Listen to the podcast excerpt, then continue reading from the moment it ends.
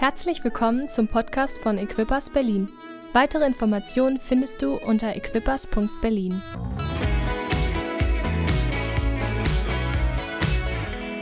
Schön, dass ihr da seid. Schön, dass wir langsam in eine Normalität wieder zurückkommen, oder? Bald ist Freedom Day. ah, nicht offiziell, aber wir nennen ihn so. Wir freuen uns, dass Masken fallen,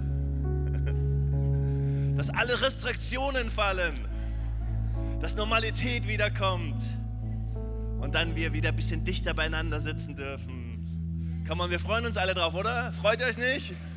Ah, ich freue mich. Ich freue mich ein bisschen Normalität. Ähm, das ist einfach cool. Meine Corona-Warn-App steht immer auf Rot. Aber ich bin getestet. Ähm, meine Eltern haben Corona. Wir beten für euch, Mama, Papa, ich bete für euch. Miriams Eltern haben Corona. Alfred, Anne-Margrethe, wie Bilder vor ihr, wie Bilder vom Helbrels, Jesu Namen. Das war dänisch, weil die sind irgendwo in Dänemark. Und viele Leute haben Corona, viele sind in Quarantäne, aber wir glauben, dass Gott in dieser Zeit dennoch, dennoch große Dinge tut. Amen. Wir sind in der Konferenzwoche. Jetzt will ich so ein Mädchen hihi hören. Come on. Das wird grandios. Ähm, wir freuen uns immer. Konferenzwochenende oder Woche ist immer etwas Besonderes. Das Thema Kraft ist toll. Pastor Francesco nächsten Sonntag auch im Haus. Das wird großartig. Wir waren gerade in Italien als Equippers Pastoren. Wir wurden verwöhnt. Ähm, viel Essen und Wein. Ich liebe Italien. Ich glaube, ich spüre einen Ruf. Schon cool, Italien. Aber die haben schlechten Fußball, also ich bleibe lieber hier. Sehr cool, dass wir gehen. Wir sind weiterhin mit dem Thema unterwegs, ähm, dass alle Fesseln gelöst werden. Und in dieser Zeit, das beten wir, oder? Dass Fesseln gelöst werden. Wir spüren das alle und wir, wir wollen das wirklich, dass so Fesseln wieder gelöst werden. Wir wollen in eine gewisse, wir wollen nicht dahin zurück, wo wir hergekommen sind. Wir glauben, dass Gott uns stärker gemacht hat. Amen.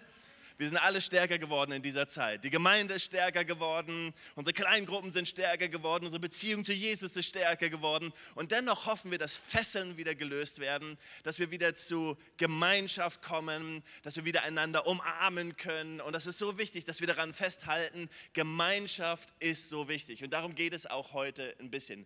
Der, oder der Vers, der uns begleitet aus Matthäus 18, Vers 18 heißt, ich sage euch, alles, was ihr hier auf der Erde binden werdet, wird im Himmel gebunden sein und alles, was sie auf der Erde lösen wird, wird im Himmel gelöst sein.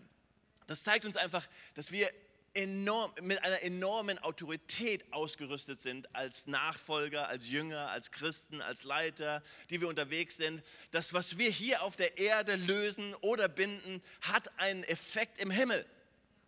Das ist großartig das, was du hier tust, was, was du heute Morgen hier tust, was du in deiner Gebetszeit tust, was du jeden Tag tust, hat einen Effekt im Himmel, hat einen Effekt in der Ewigkeit. Ja, wir sind geistliche Wesen sozusagen, nicht nur geistlich, aber wir sind Wesen, die unterwegs sind. Und wenn wir sagen im Namen Jesus, ich binde das oder im Namen Jesus, ich löse das, dann hat das eine Autorität, die Gott dir gegeben hat und es bewirkt etwas in der, in der Himmelswelt. Heute möchte ich mit euch in einen Vers hineingehen, ich bin eigentlich nur Stand-in wieder durch Corona, ähm, aber ich habe irgendwas auf dem Herzen, glaube ich. Nein, ich habe was auf dem Herzen. Ich habe was auf dem Herzen. Lukas 10. Es geschah aber, als sie ihres Weges zogen, dass er in ein Dorf kam und eine Frau mit Namen, äh, mit Namen Martha nahm ihn auf. Und diese hatte eine Schwester genannt Maria, die sich auch zu den Füßen Jesu niedersetzte und seinem Wort zuhörte. Martha aber war sehr beschäftigt mit vielem Dienen. Sie trat aber hinzu und sprach, Herr, kümmert es dich nicht, dass meine Schwester mich allein gelassen hat zu dienen? Sage ihr doch, dass sie mir helfe. Jesus aber antwortete und sprach zu ihr, Martha, Martha, du bist besorgt und beunruhigt um viele Dinge. Eins aber ist nötig, Maria hat aber das gute Teil erwählt, das nicht von ihr genommen werden wird. Jesus, wir bitten dich, dass du dein Wort segnest und zu uns sprichst heute Morgen. Maria saß an den Füßen von Jesus und hat gesungen, du bist alles, was ich brauche. Sie war einfach voll da an den Füßen von Jesus und hat aufgezogen, aufgesogen, hat es einfach genommen und hatte Gemeinschaft mit ihm. Ich habe immer Schwierigkeiten gehabt mit dieser Geschichte. Ich finde, manchmal bin ich so durch die Gemeinde gegangen oder so in Sachen, die gemacht und dachte, Mann, wir haben zu viele Marias, wir haben zu viele Marias, da müssen mehr Leute, die was machen, die was machen. Es geht doch nicht, dass wir alle hier nur empfangen und alle an den Füßen sitzen. Wir müssen auch was bewegen. Wo sind die Marthas? Wo sind die Leute, die was bewegen? Könnt ihr das nachempfinden? Ja, die, die mich kennen, die wissen, ja, das stimmt, das ist dein Problem. Aber ich musste diese Geschichte verstehen und ich möchte euch so ein bisschen hineinnehmen ähm, und wahrscheinlich bin ich immer noch dabei, diese Geschichte immer wieder in mich wirken zu lassen. Weil eigentlich geht es gar nicht so sehr nur um das Dienen. Wenn wir in Apostelgeschichte 6 hineinschauen, dann sehen wir, dass die Apostel gesagt haben, hey, das ist nicht gut, dass wir dienen, sondern wir brauchen Leute, die ausgerüstet sind mit, mit dem Heiligen Geist, dass sie dienen. Ihnen war das total wichtig, dass all die Dinge erledigt wurden. Dass die Witwen Essen bekommen haben, dass die Dinge organisiert waren. Wir wissen, da wurden Diakone eingesetzt. Sie waren voll organisiert und haben gesagt, hey, wir beschäftigen uns nicht damit, aber es muss gemacht werden. So, es geht nicht darum, dass das Dienen nicht stattfindet, sondern ich glaube, es ist auch eine gute Idee, wenn Jesus im Haus ist, ihm etwas zu essen zu geben. Oder? Also ich glaube, wenn Jesus hier im Haus wäre, so, so leibhaftig, würde ich ihn fragen, Jesus, brauchst du irgendwas? Kann ich dir ein Glas Wasser bringen oder einen Kaffee, ein Cappuccino? Bald ist das Café offen, dann gibt es Cappuccino, Kaffeespezialitäten. Ihr könnt euch mal da hineinschauen, das entwickelt sich und wahrscheinlich Ende März, Anfang April werden wir dann schon die bisschen was in, genießen können. Okay. Aber letztendlich in dieser Geschichte geht es ein bisschen um Prioritäten und um Identität. Um Prioritäten und Identität. Die Elberfelder Übersetzung sagt es so, ich habe das eben gelesen, Martha war beschäftigt. In der neuen Genfer Übersetzung heißt es, Martha machte sich viel Arbeit um das Wohl der Gäste, was ja eigentlich okay ist, oder? In der Message Bibel heißt es, that she was pulled away. Sie wurde weggezogen von den Dingen, die sie beschäftigten. In der neuen King James oder New King James Version heißt es, she was distracted. Sie war abgelenkt. In dem griechischen Wort peris, perispao, ähm, ich habe nachgelesen, mein Griechisch ist nicht ganz so gut. Ähm, in diesem griechischen Wort, das drückt etwas aus, to draw away, also weggezogen zu werden abgelenkt zu werden, abgelenkt, distracted zu werden oder troubled greatly, ganz groß bekümmert zu sein und um sich um etwas zu bekümmern. Und die Frage, die ich mir gestellt habe, vielleicht eine gute Frage, die du dir heute Morgen stellen kannst, ist, Jürgen, was lenkt dich ab? Was lenkt dich ab? Da war Maria an den Füßen von Jesus und hat zugehört, hat den Moment einfach, sie war in diesem Moment, der da war. Und wir haben neulich eine Predigt darüber gehört, wie, wie wichtig es ist, diesen Moment wahrzunehmen. Der Moment ist jetzt und dieser Moment war jetzt. Und, aber Martha war abgelenkt. In dem Moment, wo Gott etwas tun wollte, in dem Moment auf der Flourish-Konferenz, wo Gott etwas tun will, kannst du abgelenkt sein und sagen, ich habe andere Sachen zu tun. In diesem Moment, an dem Sonntag, wo Gott zu dir sprechen will, kannst du abgelenkt sein in deinem Kopf mit allen möglichen Dingen und einfach woanders sein. Ich kenne das in meinem Leben, dass ich manchmal so abgelenkt bin mit Dingen, die mich beschäftigen, dass mein Kopf voll ist, dass mein Herz voll ist mit allen möglichen Dingen. Aber ich bin nicht bei der Sache, was Gott eigentlich tun möchte. Kennst du das? Die andere Frage, die ich mir gestellt habe, ist, Jürgen, was zieht dich zur Seite? Was pullt dich so away? Was, was zieht dich weg? Was zieht dich weg von dem, was Gott eigentlich in deinem Leben tun möchte? Womit bist du so beschäftigt, Jürgen, dass du Jesus nicht mehr zuhörst? Man kann so beschäftigt sein, man kann beschäftigt sein mit guten Dingen, oder? Hey, dienen ist okay. Anderen Menschen Gutes tun ist okay. In der Gemeinde zu dienen ist okay. In der Familie zu dienen ist okay. Sich um seine Kinder zu kümmern ist okay. Aber man kann so beschäftigt sein mit den Dingen, die okay sind und gut sind und nach draußen hin auch super aussehen, dass wir vergessen zuzuhören. Und manchmal sind das gute Entschuldigungen. Ich erinnere mich, als wir kleine Kinder hatten, Ich erzähle von meinen alten Sünden. Seitdem sündige ich nicht mehr. Manchmal kann man seine Kinder als Entschuldigung gebrauchen. Ah, ich kann leider nicht kommen wegen, wegen meinen Kindern. Oder es geht nicht und die sind gerade sehr müde. Wir haben irgendwie so einen kleinen Infekt. Ich glaube, es ist besser, wir bleiben zu Hause. Wir können so beschäftigt sein. Wir können so beschäftigt sein mit allen möglichen in unserem Leben, dass wir nicht mehr zuhören. Und die Frage, die sich immer wieder stellt und die Frage, die so wichtig ist in unserem Leben, was ist das eigentlich, was Jesus zu uns sagt? Was ist das, was Jesus gerade zu uns spricht? Was ist die Konversation? Was ist das Gespräch, was wir gerade mit Jesus führen? Was ist das, was unser Herr gerade sagt? Was ist das, was er gerade tut, wo wir an den Füßen bei ihm sitzen und es keine Ahnung, ob es bei dir in einem bequemen Stuhl ist oder ob es bei dir im Wald ist, wenn du mit ihm spazieren gehst. Egal wie deine Gemeinschaft mit ihm aussieht. Aber was ist das gerade, was Jesus tut in deinem Leben? Oder sind wir so beschäftigt mit allen möglichen Dingen in unserem Leben, dass wir gar nicht mehr hören, was er uns sagt? Und die Frage stelle ich mir. Das sind meine Fragen. Keine Fragen von oben herab, keine Fragen, hey, ich höre Jesus und du nicht, sondern ich stelle mir die Frage. Womit ist dein Herz so bekümmert, das andere Wort bekümmert, wo umsorgst du dich so, dass gar kein Platz mehr ist für das, was Jesus sagen möchte? Wir können uns so viel Sorgen machen. Kennt ihr das? Man macht sich Sorgen, man macht sich Sorgen, ein Jahr später denkt man drüber nach und nun ist alles weg ganze Problem ist weg. Aber ich habe mir so viel Sorgen gemacht. Manchmal lohnt es sich nicht, Sorgen zu machen. Schieb's einfach weg. Hey, manchmal ist unser Herz so gefüllt mit Sorgen. In dieser Corona-Zeit, oh, das sind so viele Sorgen, so viele Dinge, um die wir uns bekümmern können, dass wir gar keinen Platz mehr haben, Jesus in unser Herz zu lassen. Ich glaube, es ist so wichtig, dass wir diese Maria-Momente haben. Diese Momente haben, wo wir ganz neu mit Jesus in Verbindung treten wo er zu uns spricht, wo er Gemeinschaft mit uns hat. Nicht, und darum ging es nicht, nicht, dass wir sagen, dienen ist nicht wichtig, weil wir wissen, die ganze Bibel ist gefüllt von dienen, Gutes zu tun, Menschen Gutes zu tun. Es ist gut, Kids Gutes zu tun. Es ist toll, dass wir Dienste haben. Es ist toll, dass wir Dienste in unserer Kirche haben. Es ist toll, dass wir einen Welcome-Dienst haben. Es ist toll, dass wir uns um Gäste kümmern. Das sind alles gute Dinge. Ich bin dankbar dafür, dass unser Gottesdienst organisiert ist, dass wir ein Technikteam haben, dass wir ein Lobpreisteam haben. Wir sind einfach froh, dass wir dienen können. Aber wenn unser Dienen überhand nimmt, dass kein Platz mehr ist für das, worum es wirklich geht.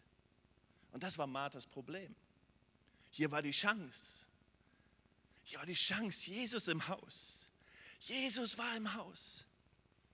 Das ist wie bei einer guten Konferenz, eine gute Konferenz und ich bin eingeteilt zum Dienen. Oh, ich wollte doch so gerne in der Session sein, oder?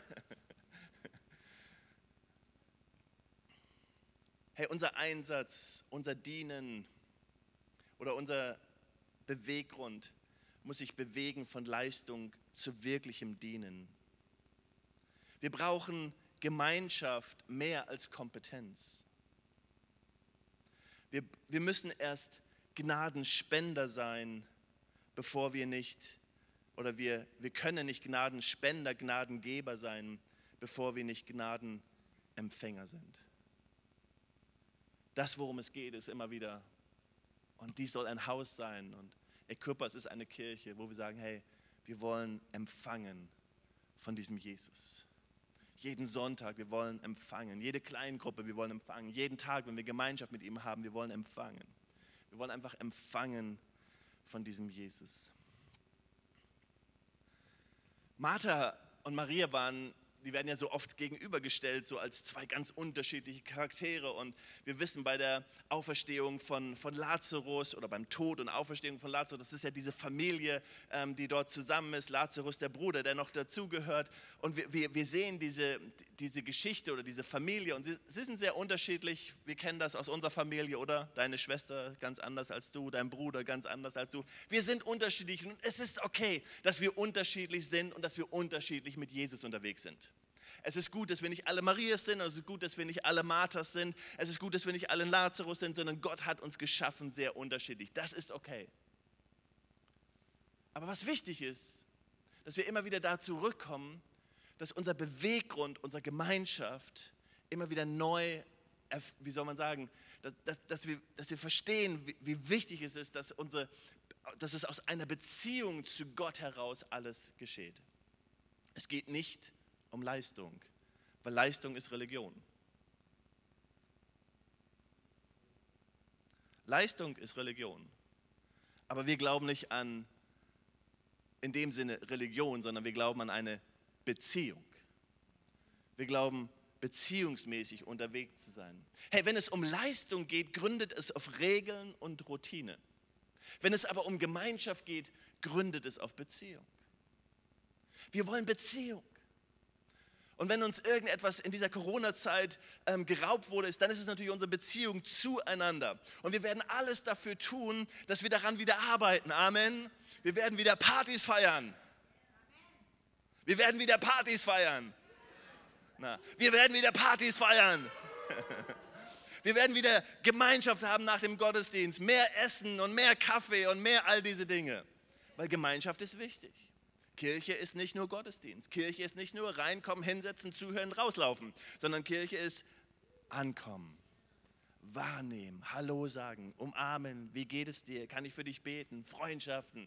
Es geht um Beziehung. Und genauso geht es in unserer Beziehung zu Jesus. Es geht nicht darum, dass am Ende unsere Beziehung zu ihm nur noch so da ist, hey, ich komme zu Jesus, Jesus sagt mir deinem, was soll ich tun, was soll ich machen? Und dann machen wir es und dann gehen wir wieder, sondern es geht darum, dass wir ihn umarmen.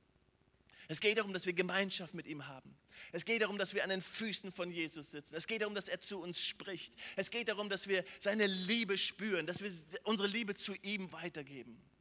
Wenn es um Leistung geht, handeln wir aus Pflicht. Wenn es um Gemeinschaft geht, handeln wir aus Hingabe. Ich weiß nicht, ob ihr euch daran erinnern könnt, wir haben so eine Serie gemacht über den verlorenen Sohn. Und der ältere Sohn, den Jesus in seinem Gleichnis so, so unterstreicht und einfach sagt, hey, da war ein Sohn im Haus, ein älterer Sohn. Und alles, was er getan hat, war Pflicht. Ich habe doch alles für dich gemacht, Vater. Ich habe dies gemacht, ich habe jenes gemacht, ich habe alles für dich gemacht. Ich habe mich und jetzt kommt dieser verlorene Sohn nach Hause und du machst einfach eine Party für ihn. Das kann doch nicht sein. Da war ein Sohn, der nur aus Pflicht gehandelt hat. Aber Gott möchte nicht, dass wir aus Pflicht handeln, sondern er möchte, dass wir aus Beziehung handeln. Er möchte, dass wir aus Hingabe heraus handeln, aus einer echten Liebe heraus. Wenn es um Leistung geht, ist unsere Motivation Verdammnis oder Angst, könnte man auch sagen. Aber wenn es um Gemeinschaft geht, ist unsere Motivation Dankbarkeit. Seid ihr mit mir? Come on, unsere Motivation ist Dankbarkeit, oder? Wir feiern Jesus, weil wir dankbar sind. Nicht, weil wir müssen, nicht, weil wir Angst haben, nicht, weil wir sagen, oh, wenn ich das nicht tue, dann passiert dieses oder jenes. Oder wenn ich Gott nicht. Nein, sondern wir tun es aus Dankbarkeit heraus. Weil er uns gerettet hat. Weil er uns Zukunft gegeben hat. Jesus sagt, hey, eure Freude, freut euch nicht darüber, dass euch die Dämonen untertan sind. Freut euch nicht darüber, dass ihr Autorität habt, sondern worüber sollt ihr euch freuen?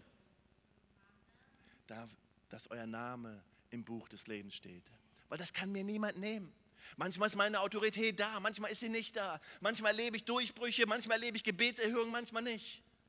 Wenn meine Freude davon abhängig ist, dann würde meine Freude rauf und runter gehen. Jedes Mal, wenn wir am Grab stehen würden, würde unsere Freude unten sein. Jedes Mal, wenn wir Schwierigkeiten haben würden, würde unsere Freude unten sein. Aber Jesus sagt, eure Freude sei abhängig wovon, dass euer Name steht im Buch des Lebens. Und das tut er immer. Jeden Tag. Jeden Morgen. Come on, wir freuen uns. Wenn es um Leistung geht, geht es um menschliche Verpflichtung. Wenn es um Gemeinschaft geht, geht es um göttliche Gnade. Komm on, wir wollen aus Gnade heraus leben.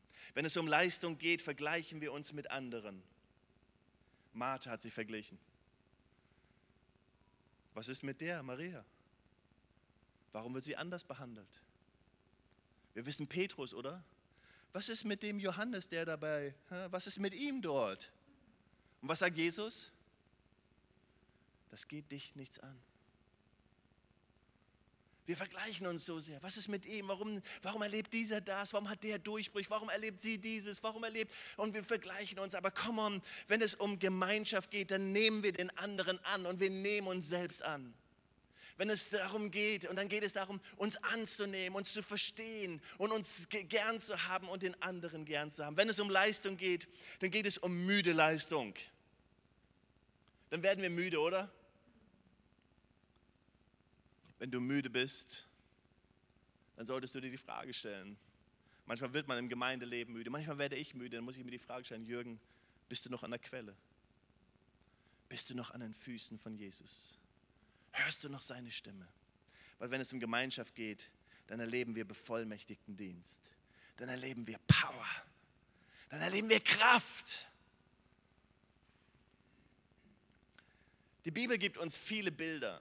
Wenn wir dieses Beispiel nehmen von Martha und Maria, gibt uns die Bibel mehrere Bilder, die, die, die uns helfen, einfach zu verstehen, dass wir aus Beziehungen heraus leben sollen. Zum Beispiel das Bild vom Vater und Sohn.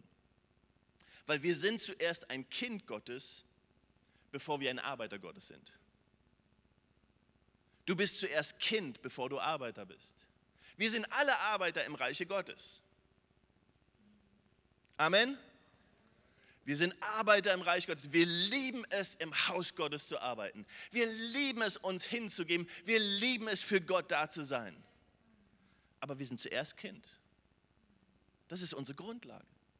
Wenn diese Grundlage nicht stimmt, dann wird dein Arbeiten Mühsal sein. Es wird schlimm sein, es wird furchtbar sein. Es wird wie der ältere Sohn sein im Hause Gottes, im, im, im, in dem Gleichnis, was Jesus uns erzählt, wo wir einfach sagen, hey, das macht keinen Spaß, das macht keine Freude, weil du musst erst verstehen, dass du ein Kind bist, angenommen bist, geliebt bist, egal was du tust, egal was du machst. Jesus gibt uns das Bild der Ehe. Wir sind zuerst die Braut Christi, bevor wir Sklaven Christi sind. Wir sind alle Sklaven. Die Bibel sagt, wir sind Sklaven hey, wir sind Sklaven, wir geben uns hin. Paulus sagt das, hey, come on, wir geben uns hin als eine Sklaven. Aber wenn wir nicht verstehen, dass wir zuerst Braut sind, geliebt, umworben, der Bräutigam, der alles tut für seine Braut, der Bräutigam, der seiner Braut nachläuft, der Bräutigam, der seine Braut liebt, der sie schätzt, der, der alles für sie Braut tut, dann funktioniert das mit dem Bild mit dem Sklaven nicht.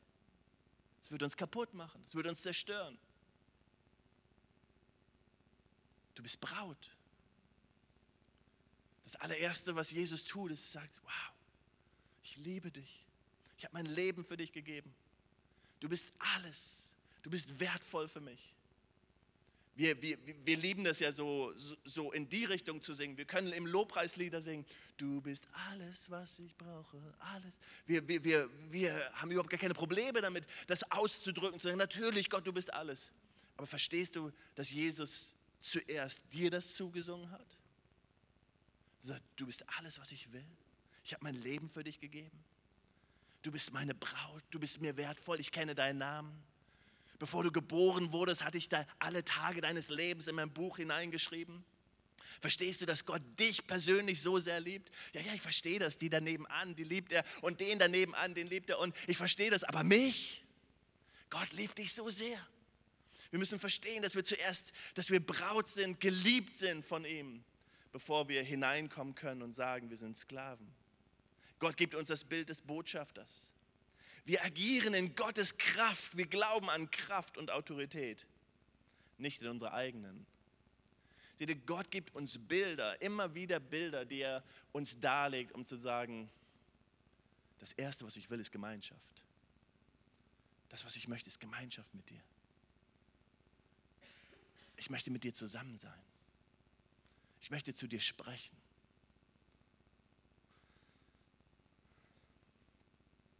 Könnt ihr noch ein bisschen? Gott liebt uns, um, um das zu verstehen. Ja, wir müssen das immer wieder neu verstehen.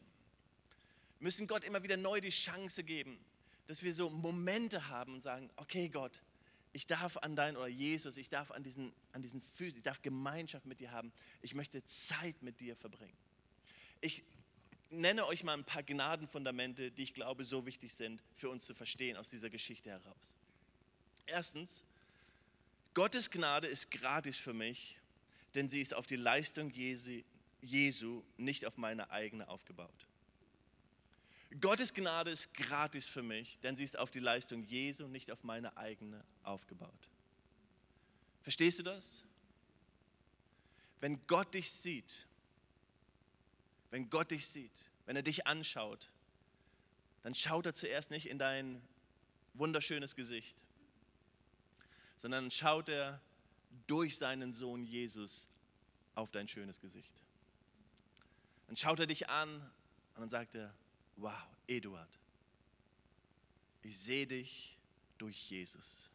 Und dann ist Eduard ohne Fehler, ohne Schuld, ohne Sünde, weil er gesehen wird durch Jesus Christus. Wow. Guck mal, das ist Gnade. Das ist ein Gnadenfundament. Und diese Gnade ist gratis. Du musst nichts tun dafür. Ist das nicht großartig? Du musst nichts tun dafür. Du musst nicht arbeiten dafür. Du musst nicht bei 21 Tagen des Gebetes unbedingt dabei sein. Du musst nicht unbedingt deinen Zehnten geben. Du musst nicht unbedingt dienen. Du musst nicht unbedingt Mitglied sein. Du musst nicht. Es ist einfach gratis. Es ist einfach da. Gott liebt und rettet mich nicht aufgrund dessen, was ich für ihn tun kann oh, jetzt rette ich mal ein paar Leute, die ich echt gut in meinem, in meinem Königreich gebrauchen kann. Ich brauche dann noch einen guten Klavierspieler. Matthias, den rette ich mal, den nehmen wir noch dazu. Die Salomo, die kann ich, die kann ich gut gebrauchen im Kids Club, die, die nehmen wir auch noch dazu. Und die Hanna, die nehmen wir auch noch dazu. Und wenn, wo gucken wir mal, wo noch ein paar Begabungen sind, die kann ich dann gebrauchen. Gott rettet uns nicht. Gott wählt uns nicht aus. Aufgrund dessen, was wir können oder für ihn tun können. Gott wählt uns nicht weil wir irgendetwas beitragen können, weil wir irgendetwas für ihn besser tun können, sondern Gott wählt uns einfach, weil er uns liebt. Er liebt uns einfach, er liebt Menschen. Gott möchte, dass alle Menschen errettet werden. Gott möchte, dass niemand verloren geht. Gott liebt Menschen.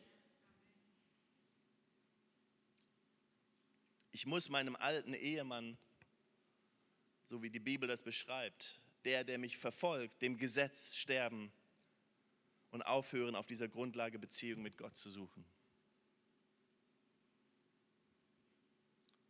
Wir sind so geprägt in unserem Leistungsdenken, dass wir immer glauben, ich muss irgendetwas für Gott tun.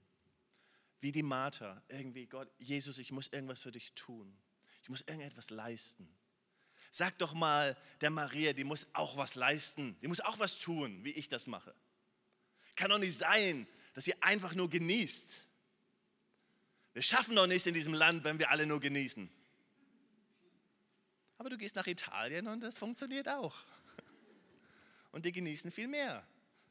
Wir saßen vier Stunden am Tisch und haben gegessen und Wein getrunken. Seht ihr, Gott möchte mehr, dass wir wirklich an diesen Füßen von ihm sitzen, Gemeinschaft mit ihm haben und genießen, ohne zu denken darüber, ich muss irgendetwas leisten. Selbst stille Zeit kann zu einer Qual werden. Oh, ich muss jetzt, ich muss jetzt beten. Beten ist gut und beten ist richtig. Stille Zeit ist, ist eine gute Sache. Aber wenn meine Motivation ist, ich muss stille Zeit machen, damit ich keinen Hammer auf den Kopf kriege, dann passt es nicht. Wenn ich faste oder bete, weil ich sonst glaube, dass, dass Gott mich straft, dann funktioniert es nicht. Wenn ich anfange zu geben oder zu geben, weil sonst glaube ich, dass Gott mich irgendwie, wie soll man sagen, die Füße von dem Boden wegzieht oder keine Ahnung oder mich bestraft oder sonst, dann funktioniert es nicht. Sondern wir geben aus Dankbarkeit. Einen freudigen Geber hat Gott lieb. Wir, wir lieben es zu geben, wir lieben es zu dienen, wir lieben es zu investieren. Aber unsere Motivation ist nicht das Gesetz. Wir sind frei vom Gesetz. Komm on, wir sind frei vom Gesetz. Deswegen heißt es im Neuen Testament, hey, wir sind befreit worden davon und lasst euch nicht wieder knechten, lasst euch nicht wieder unterjochen, lasst euch nicht wieder unter ein Gesetz bringen. Und das können wir so schnell tun. Aber Gott möchte, dass du frei bist frei. Gottes Gnade nimmt mich an, wie ich bin und befähigt mich dann, ein Leben über meine eigenen Fähigkeiten hinaus zu leben. Darf ich das nochmal lesen? Ihr könnt ja mitlesen, aber. Gottes Gnade nimmt mich an, wie ich bin und befähigt mich dann, ein Leben über meine eigenen Fähigkeiten hinaus zu leben. Seht, das ist Gnade. Gott nimmt dich so an, wie du bist. Religion lehrt uns, dass du erst etwas leisten musst, etwas tun musst. Du kannst in jede Religion hineinschauen. Du musst erst etwas tun, bevor Gott dich annimmt. Du musst erst etwas tun, bevor du erleuchtet wirst. Du musst erst etwas tun, bevor du Erkenntnis bekommst. Jesus lehrt uns, dass wir zu ihm kommen, so wie wir sind, ohne Ausnahme. Und ich möchte dir das heute Morgen sagen, egal wie deine Vorgeschichte ist, egal was in der letzten Woche war, egal was deine Familiengeschichte ist, egal was du fühlst, egal wie durcheinander du bist, frustriert du bist, egal wie vielleicht ähm, orientierungslos du bist, wenn du zu Jesus kommst, musst du nicht in Vorleistung gehen. Du musst nicht dein Leben erst in Ordnung bringen, dass du zu ihm kommen kannst. Jesus möchte nicht, dass du sagst, okay Jesus, ich bringe erstmal mein Leben in Ordnung, dann komme ich zu dir. Vergiss es. Das funktioniert nicht. Sondern komm zu ihm so, wie du bist. Ohne Wenn und Aber, ohne Entschuldigung, ohne, ohne Ausnahme. Komm zu ihm so, wie du bist. Und er wird dich nehmen und annehmen, so wie du bist. Und dann wird er dir helfen, ein Leben zu leben. Schritt für Schritt. Schritt für Schritt. Ohne Druck. Die einzige Voraussetzung, um Gnade zu empfangen, ist Demut. Die einzige Voraussetzung, um Gnade zu empfangen, ist Demut.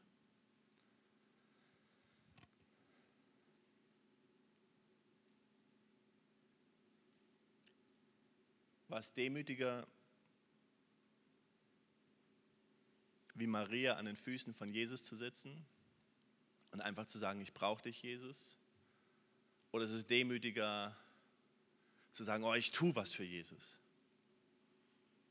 Manchmal braucht es die Demut von uns, einfach zu sagen, Jesus, ich brauche dich jetzt einfach.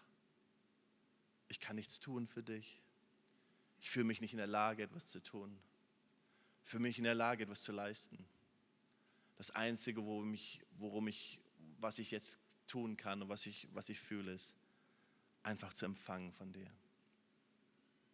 Dienst unter Gnade ist größer, weil die Motivation nicht Schuldgefühl, sondern Dankbarkeit ist. Dienst ist unter Gnade größer, weil die Motivation nicht Schuldgefühl, sondern Dankbarkeit ist. Komm on, wir dienen Gott aus Dankbarkeit. Wir dienen Gott aus Dankbarkeit. Wir kommen zu Jesus aus Dankbarkeit. Wir kommen zu ihm immer und immer wieder, weil wir dankbar sind für das, was er für uns getan hat. Ich möchte dir ein paar Gedanken geben, die dir helfen können, in diese Beziehung mit in die Maria-Beziehung, wenn wir das so nennen möchten, oder in diese neue, frische Beziehung mit Jesu hineinzutreten. Wegzukommen von dem, was du tun musst, wegzukommen von dem, was du vielleicht leisten sollst und ganz neu hineinzukommen in eine Beziehung zu Jesus, wo du sagst, okay, ich will dieses Gesetz loslassen, ich will die Verpflichtung loslassen und ich will ganz neu diese Liebe wertschätzen, die Gott in mein Leben gegeben hat. Seid ihr mit mir? Wollt ihr das erleben? Ganz neu möchtest du empfangen heute Morgen? Seid ihr wach? Okay, erstens, offenbaren. Führe eine ehrliche persönliche Prüfung und Diagnose durch. Das hört sich sehr technisch an, oder?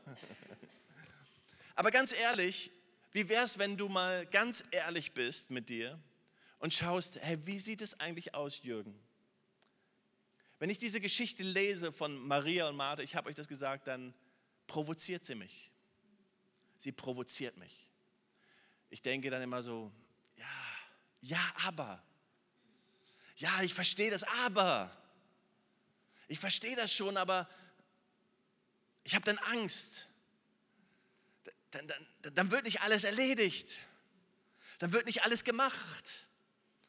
Wer räumt dann auf hinterher und wer kümmert sich denn, dass die Leute was zu trinken, was zu essen bekommen? Und ich komme in so eine ich, ich komme in so eine Panik. Ich muss mich doch um Dinge kümmern. Ich muss doch Dinge organisieren. Und diese Diagnose, dieses Offenbaren ist ganz wichtig. Dass ich mit meiner Angst zu Jesus kommen darf und sagen, Jesus, ich möchte so gerne an deinen Füßen sitzen. Ich möchte so gerne einfach ganz entspannt mich hinsetzen und sagen, Jesus, bin so dankbar, hier zu sein. Und jetzt lasse ich einfach mal los. Ich kümmere mich nicht um all das andere, sondern ich vertraue dir. Mir fällt es schwer. Mir fällt das so schwer. Und wenn ich nicht ehrlich bin zu Gott, wenn ich nicht ehrlich bin zu Jesus und ihm ganz offen und ganz ehrlich sage, Jesus, mir fällt das schwer, dann kann er mir nicht begegnen und kann, kann nichts Neues in meinem Leben tun. Und als ich diese, ich arbeite mit dieser Schriftstelle schon etwas länger, Gott spricht zu mir durch diese Begebenheit schon etwas länger. Aber wenn ich nicht ganz offen, offen bin zu ihm und ihm meine Schwäche sagen darf, dann kann er mich nicht verändern. Jesus, ich habe Angst. Ich habe Angst, dass zu viele Marias da sind. Wo sind die Marthas? Jesus, ich habe Angst, dass wenn ich an den Füßen sitze, dass all die anderen Sachen nicht erledigt werden. Jesus, ich habe Angst. Ich muss einfach offenbaren. Und Jesus die Chance geben. Und dann geht es darum, loszulassen. Und dann kann ich sagen, okay, Gott, ich gebe dir das ab. Ich lass los. Ich lass los. Gott, ich weiß, du kümmerst dich drum ich lass los. Ist es nicht toll, dass Gott sein Haus baut?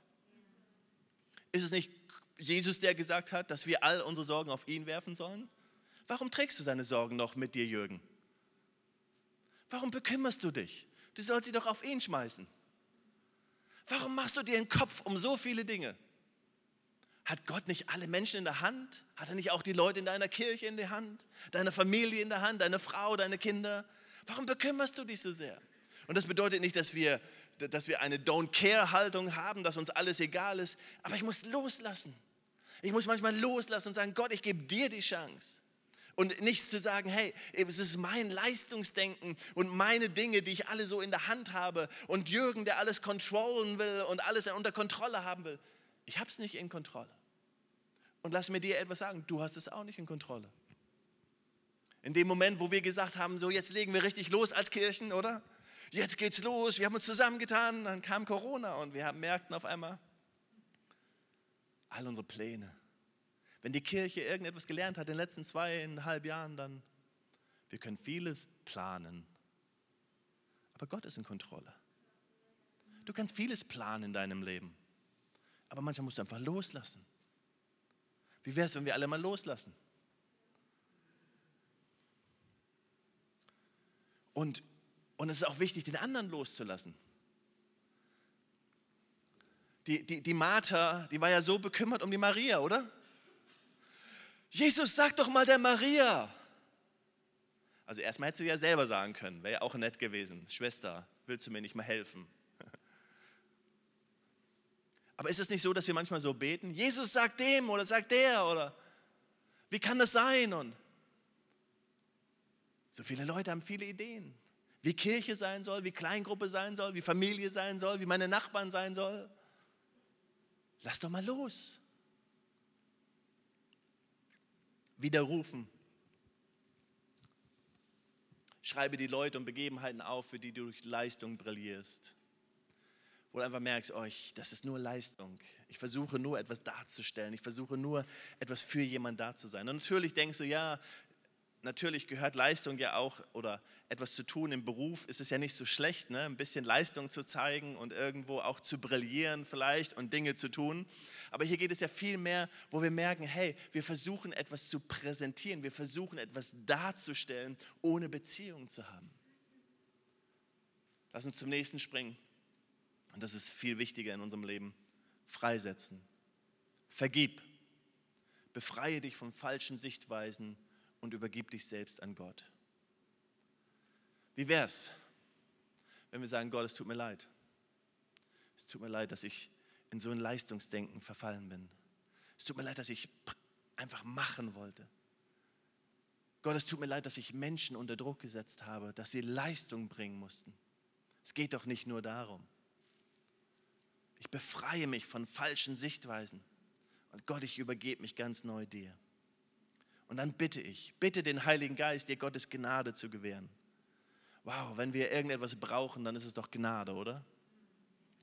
Dietrich Bonhoeffer, ähm, wir, wir, kennen sicherlich viele von euch die Geschichte von Dietrich Bonhoeffer, ähm, jemand, der im, im Naziregime dann letztendlich zu Tode gekommen ist und, und das Lied von guten Mächten wunderbar geborgen zum Beispiel ähm, geschrieben hat. Er schreibt in seinem Buch Nachfolge, ähm, schreibt er etwas über billige Gnade und sagt, hey, es gibt etwas wie teure Gnade. Und teure Gnade ist so dieses, dieses aus Dankbarkeit leben, zu verstehen, was Gott für mich getan hat. Und wenn man seine Geschichte sieht und, und sieht, wie er gelebt hat und was er geopfert hat und gegeben hat, dann wissen wir, wow, Gnade ist so etwas Bedeutsames, so etwas Großartiges. Aber sagt, Gnade wird mich immer dazu führen, wieder zu dienen. Das, das macht die Gnade teuer. Aber wenn ich nicht mein Gnadenfundament richtig habe, dann würde es halt Leistung und wird mich letztendlich leer machen und bitter machen. Bitte den Heiligen Geist, dir Gottes Gnade zu gewähren. Und dann absagen. Lass nicht mehr zu, dass dich falsche Motive beherrschen. Oh, ist das cool, oder? Ich lasse das nicht mehr zu. Keine falschen Motive mehr in meinem Leben. Come on, keine falschen Motive mehr in meinem Leben. Ich sage dem ab. Ich will ganz neu und ich kehre zurück und ich fange an, Gott wieder aus einer liebenden, entgegenkommenden Herzen zu dienen. Das ist das, was Gott möchte. Diese Geschichte in der Bibel ist so eine wichtige Geschichte. Wir tendieren manchmal, manchmal in unserem Leben gibt es so Momente, wo wir merken, wow, jetzt wird alles nur noch Leistung, jetzt wird alles nur noch Arbeit. Ich kenne das manchmal im Gemeindeleben. Wir hatten so eine Phase mal in einer, in, in, am Anfang unserer jungen Gemeindegründung, wo wir auf einmal merkten, die Luft ist raus. Die Luft war raus aus unserem Team, aus der ganzen Gemeinde. Wir spürten auf einmal, da war, kein, da war keine Luft mehr da und Leute haben einfach gesagt, wow, das fühlt sich alles nur noch wie Arbeiten an, das ist alles. Und wir merkten auf einmal, hey, wir haben etwas verloren. Wir haben einfach etwas verloren. Warum tun wir das eigentlich alles hier? Warum tun wir das? Wir tun es, weil wir Jesus lieben und weil wir diese Liebe anderen Menschen weitergeben wollen. Wir tun es, weil wir es lieben, an den Füßen von Jesus zu sitzen und einfach zuzuhören. Wir lieben Gemeinschaft mit ihm. Und, und warum machen wir Gemeinde? Warum tun wir das alles? Warum machen wir das mit den Teams und dieses? Einfach nur, weil wir diese Liebe weitergeben wollen. Weil wir es multiplizieren wollen. Aber wenn in unserem Eifer der Multiplikation, wenn in unserem Eifer das alles zu tun, unsere Liebe auf der Strecke bleibt, dann haben wir ein Problem. Das ist wie das Ehepaar, was sich was Kinder bekommt und eine Familie gründet und sich dann nur noch um Kinder kümmert und, und dieses und jenes und, und auf einmal das Ehepaar vergisst, worum es eigentlich ging. Das waren zwei Menschen, die sich gefunden haben zu lieben, weil irgendwann sind die Kinder aus dem Haus aber das Ehepaar ist immer noch da. Ich muss meinen Jungs sagen, irgendwann seid ihr draußen. Aber mit der Frau muss ich mein ganzes Leben auskommen. Mit euch nicht. Darf. Sorry. Ich muss schon wieder, oh, das viele Blumen kostet das. Ihr versteht den Gedanken. Der Gedanke ist, Jesus möchte uns immer wieder zurück zur Gemeinschaft führen. Zurück zur Gnade. Jesus möchte dir heute Morgen sagen, hey, du bist mir, dein Name, du bist mir wertvoll. Mit dir möchte ich Gemeinschaft haben. Dich liebe ich. Ich möchte dich einfach, ich weiß nicht, an den Füßen, das ist ja so, ne, das ist Mittlerer Osten-Stil. In der deutschen Bibel würde es sagen, ich möchte einfach mit dir ein Bier trinken. Ich möchte einfach Gemeinschaft haben. Ich möchte einfach mit dir essen. Ich möchte einfach, ich möchte einfach, dass du mir zuhörst. Darf ich zum Anfang zurückkommen? Was ist das, was dich ablenkt? Was ist das, was dich so gefüllt hat? Was ist die Bekümmerung in deinem Leben, die dich so füllt, dass du gar nicht mehr zuhören kannst? Du kannst es selbst heute Morgen in einem Gottesdienst erleben, dass deine Gedanken so überall sind, mit allem Möglichen gefüllt. Nur nicht, Gott, du willst was. Du klopfst an mein Herz. Du willst Gemeinschaft mit mir. Ich glaube, wenn Jesus in unsere Tür eintreten, leibhaftig, also er ist ja da durch seinen Heiligen Geist, aber wenn er leibhaftig da sein würde, er würde uns alle in den Arm nehmen, einen nach dem anderen. Und einfach sagen, oh, es ist schön, schön dich zu treffen, endlich sehen wir uns. Wir haben ja schon oft geredet miteinander und einfach, und wir, wir würden einfach über, wie sagt man, überfordert sein wahrscheinlich mit dem, dass Jesus einfach Lust hat, mit uns Gemeinschaft zu haben. Einfach Bock hat. Es einfach liebt und schätzt.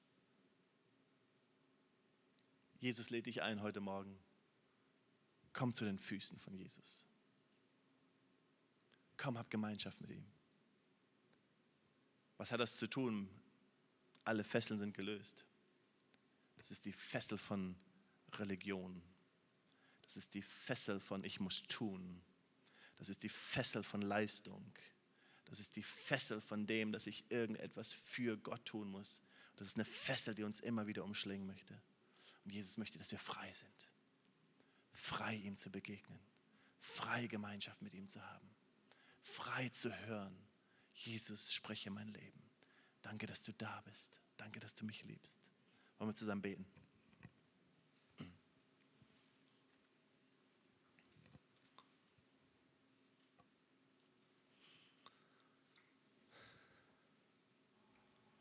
Danke, Jesus, dass du da bist. Gerade jetzt, aber auch immer wieder in unserem Leben. Danke, dass du anklopfst. Danke, dass du dich mitteilst. Danke, dass du uns liebst. Danke, dass du uns berufen hast. Danke, dass du dein Leben für uns gegeben hast. Danke, dass du uns zuerst geliebt hast.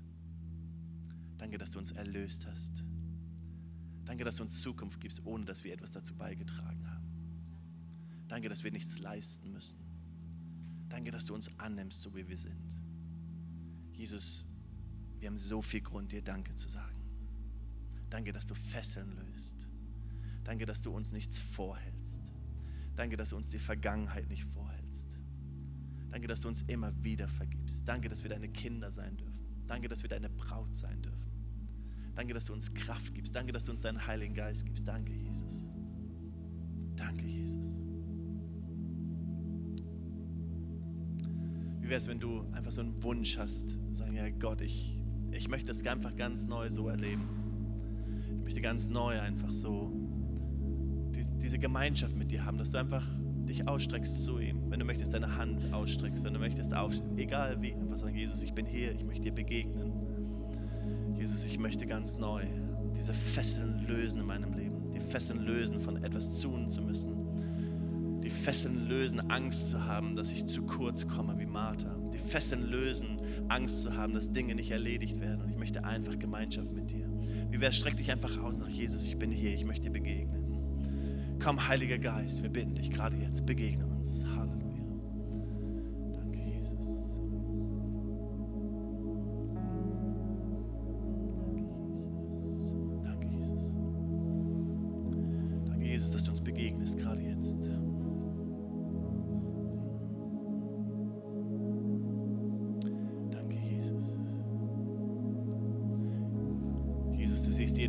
Herz, jede erhobene Hand.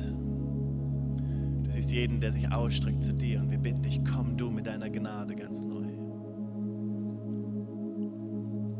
Nimm du alle Gedanken weg des Leistens, des Leistens müssens, des, des Tunens müssens. Dass wir uns Dinge verdienen müssen bei dir. Nimm diese Gedanken weg aus unserem Leben. Wir sagen diesem ab im Namen Jesus. Und wir laden dich ein, dass du mit deiner Gnade kommst, mit deiner Gnade kommst. Halleluja.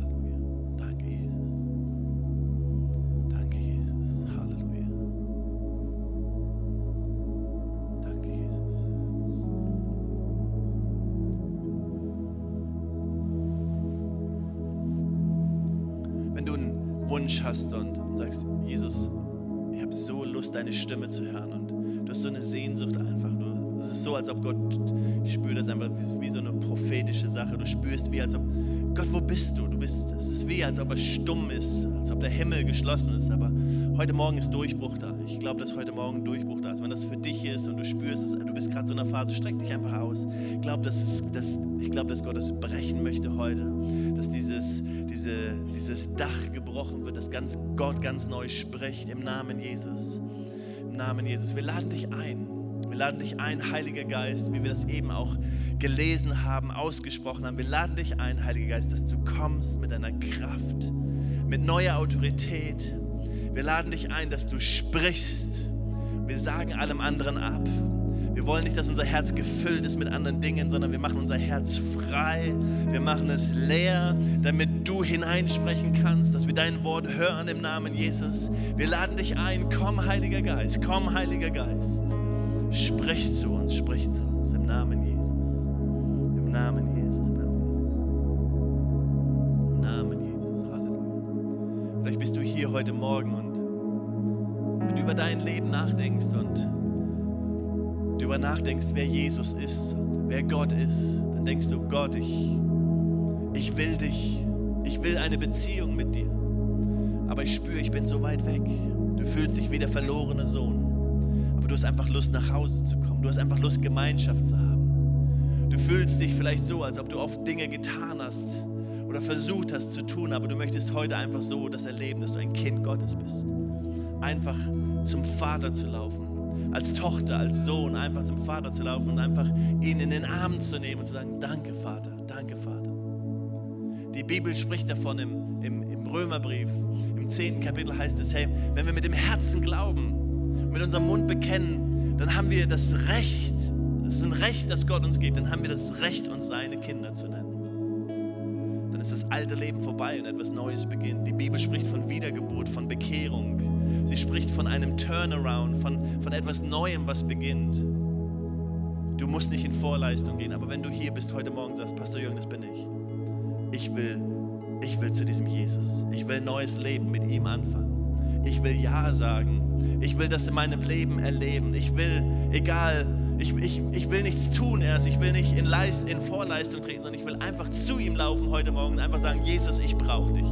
Wenn du hier bist heute Morgen und sagst, das bin ich, dann darfst du jetzt deine Hand heben und dann beten wir ähm, nachher gemeinsam Gebet. Du musst nicht nach vorne kommen, nicht aufstehen, nichts Peinliches, aber ich möchte einfach wissen, wie viele heute hier sind, die sagen, das bin ich. Die Hand habe ich gesehen, danke. Ist noch jemand da? Danke, danke. Noch jemand da? Danke. Noch jemand, danke. Super, super Entscheidung. Noch jemand da, der sagt, hey, das bin ich, danke, ich sehe die Hand. Sehr cool. Komm an, jede Hand ist wichtig, jede Entscheidung ist wichtig. Gott feiert das.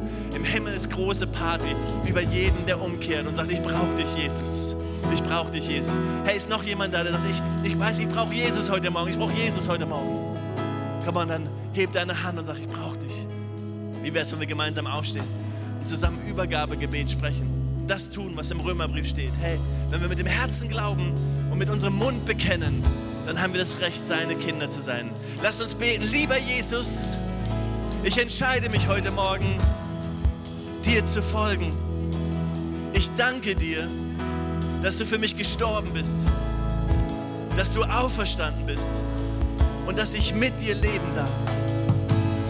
Ich bekenne, das Alte ist vorbei und etwas Neues beginnt jetzt. In der Kraft Jesu. Amen, Amen, Amen. Weitere Informationen findest du unter equippers.berlin.